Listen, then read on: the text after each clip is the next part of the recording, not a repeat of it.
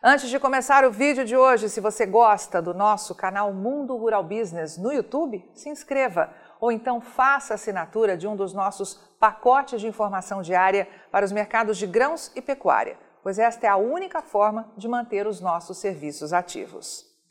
O momento atual do mercado do gado gordo e da carne bovina requer atenção redobrada por parte de quem opera direta ou indiretamente neste segmento. E isso para estra estratégias aí no curto, médio e longo prazo.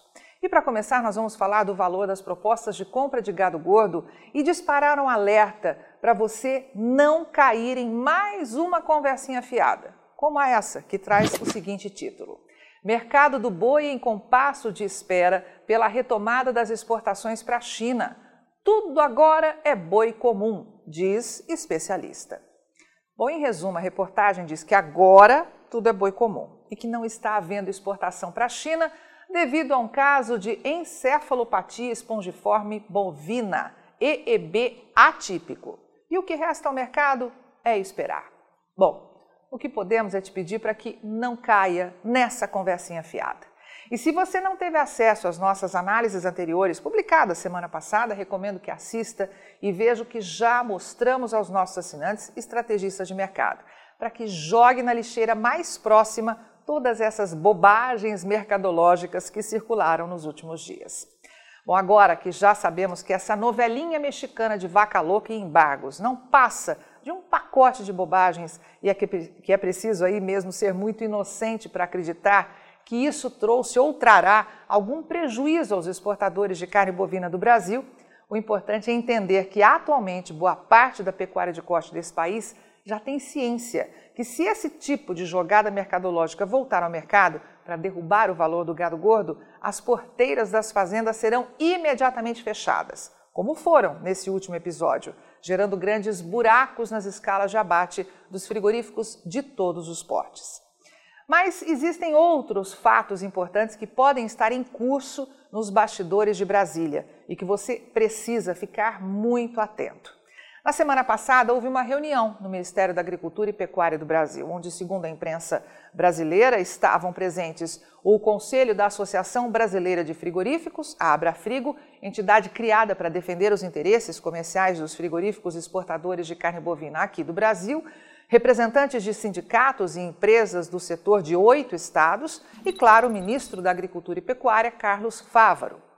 E se lembrarmos das recentes falas do presidente Lula de que o valor da carne bovina está caindo no mercado brasileiro, chegamos à conclusão de que a tal reunião possa ter tido aí como pauta principal possíveis ações futuras para que aconteça uma baixa real, mesmo que relâmpago, no valor da carne bovina no varejo brasileiro. E a pergunta que fica é: que medidas serão essas? Teremos restrição às exportações, como aconteceu na Argentina? Lula vai imitar o presidente, seu muito amigo Alberto Fernandes, para impor limites às exportações de carne bovina?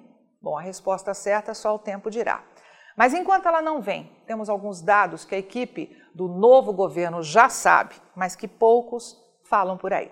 Primeiramente, vamos avaliar o que a Conab, Companhia Nacional de Abastecimento, tem a dizer sobre projeção de produção e a importação de carne bovina do Brasil. De acordo com apurado por nossa equipe de pecuária de corte, os números da estatal apontam que a produção de carne bovina dos frigoríficos brasileiros deve aumentar em 3% este ano, com 8 milhões e 750 mil toneladas em equivalente carcaça. Se for confirmado, apesar do leve aumento anual, estamos falando também de uma queda de 1,3% em cinco anos, já que em 2019 a produção chegou a 8 milhões e 870 mil toneladas. As importações de carne bovina também são previstas aumentar agora em 2023, mas bem de leve. Veja pelo gráfico que o aumento anual deve ser de apenas 5%, o que elevaria as compras para 84.600 toneladas. Enquanto isso, as exportações apontam para recorde de volume. Vamos aos detalhes.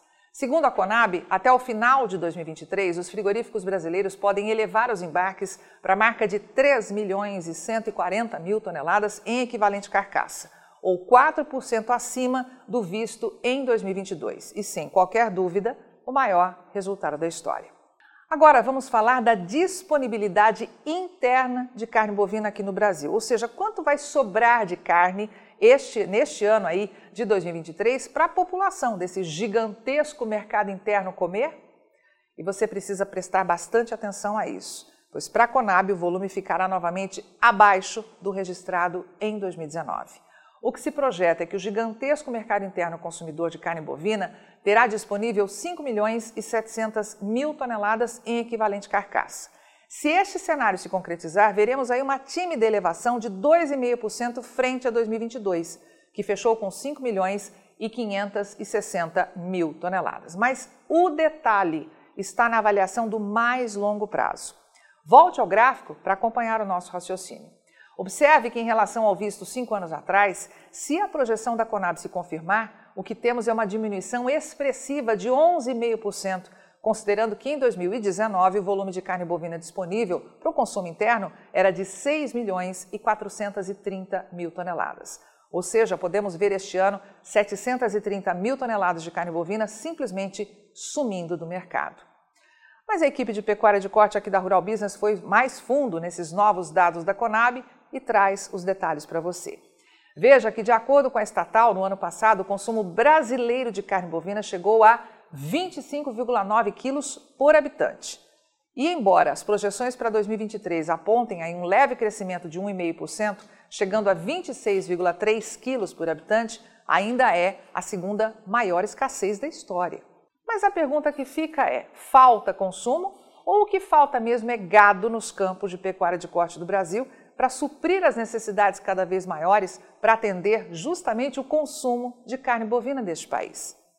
É importante observar que o maior consumo de carne bovina registrado no Brasil foi em 2006, com 42,8 quilos por habitante, o que confirma uma redução ainda maior frente à projeção atual, de 38,6%.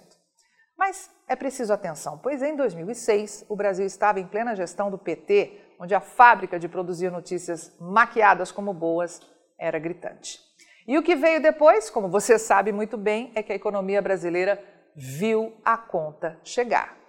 Mas não é só isso, não. Vamos avaliar o que a Conab projeta para o consumo brasileiro per capita das carnes de frango, bovina e suína juntas.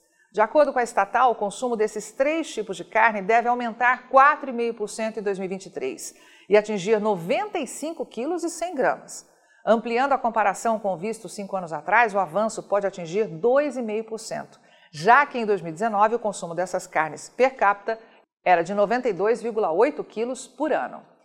Especificamente para a carne de frango, o consumo deve atingir 50 quilos e 300 gramas por habitante, enquanto que a carne bovina, como já vimos, ficará em torno de 26 quilos e 300 gramas. E a carne suína deve registrar em 2023 um consumo de 18 quilos e 500 gramas por habitante ao ano. Não sabemos qual será o nível de intervenção sobre o mercado do gado gordo e da carne bovina durante os próximos 46 meses e 25 dias que ainda restam do governo Lula. Mas já podemos afirmar que a coisa não começou bem com a regra de ouro do livre mercado sendo quebrada no setor de petróleo. E se você ainda não sabe, o governo Lula resolveu taxar as exportações do petróleo quebrando a tradição do Brasil de respeitar contratos. O governo decidiu criar, por meio de medida provisória, uma taxa de 9,2% sobre as vendas externas de petróleo por quatro meses, como forma de compensar uma perda de arrecadação com a tal reoneração parcial da gasolina e do etanol pelo mesmo período. Como podemos comprovar, em nenhum momento o atual governo falou sobre diminuição da máquina pública. E vamos enfatizar aqui que, o que de fato representa essa ação do governo Lula. A quebra de uma histórica tradição de respeitar contratos. E as consequências dessa taxação só serão conhecidas com o tempo. Mas olha, já podemos adiantar o que a história comprova diante de ações desse tipo. Nós vamos assistir ao fim da atração de investimentos que sempre geram aumento da produção, arrecadação extraordinária para estados, geração de empregos de alta remuneração. Tudo isso vai ser altamente impactado. E esses efeitos não acontecem no curto prazo, não. Na prática, a economia vai sentir como um viciado em drogas ou em álcool.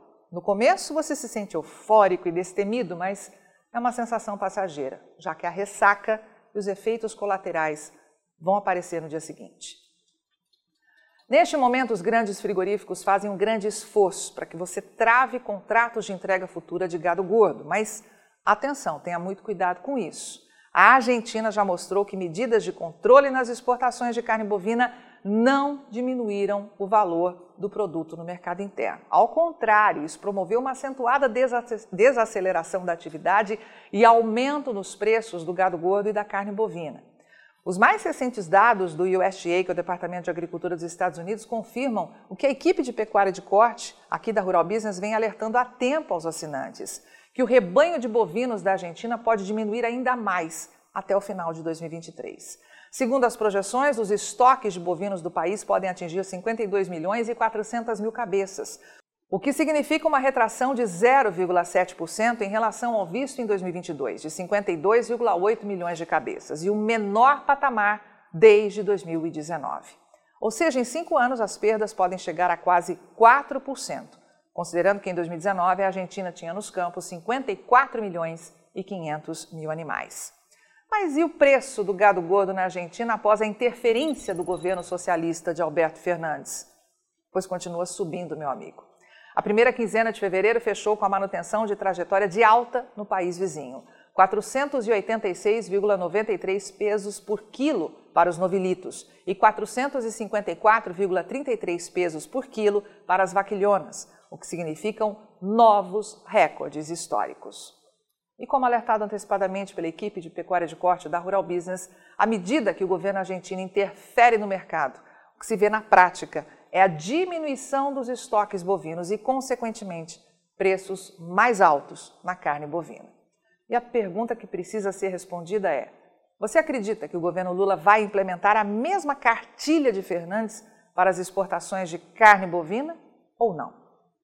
Pois o nosso alerta é para que você fique muito atento a essa possibilidade, além, é claro, de acompanhar muito de perto as nossas próximas análises de mercado. Pois uma coisa é certa: este é mais um mercado que viverá uma enorme tensão nos próximos meses e anos. Portanto, nem pense em piscar os olhos, hein? Avante Pecuária de Corte do Brasil. Só com informação profissional de mercado é que vamos sobreviver.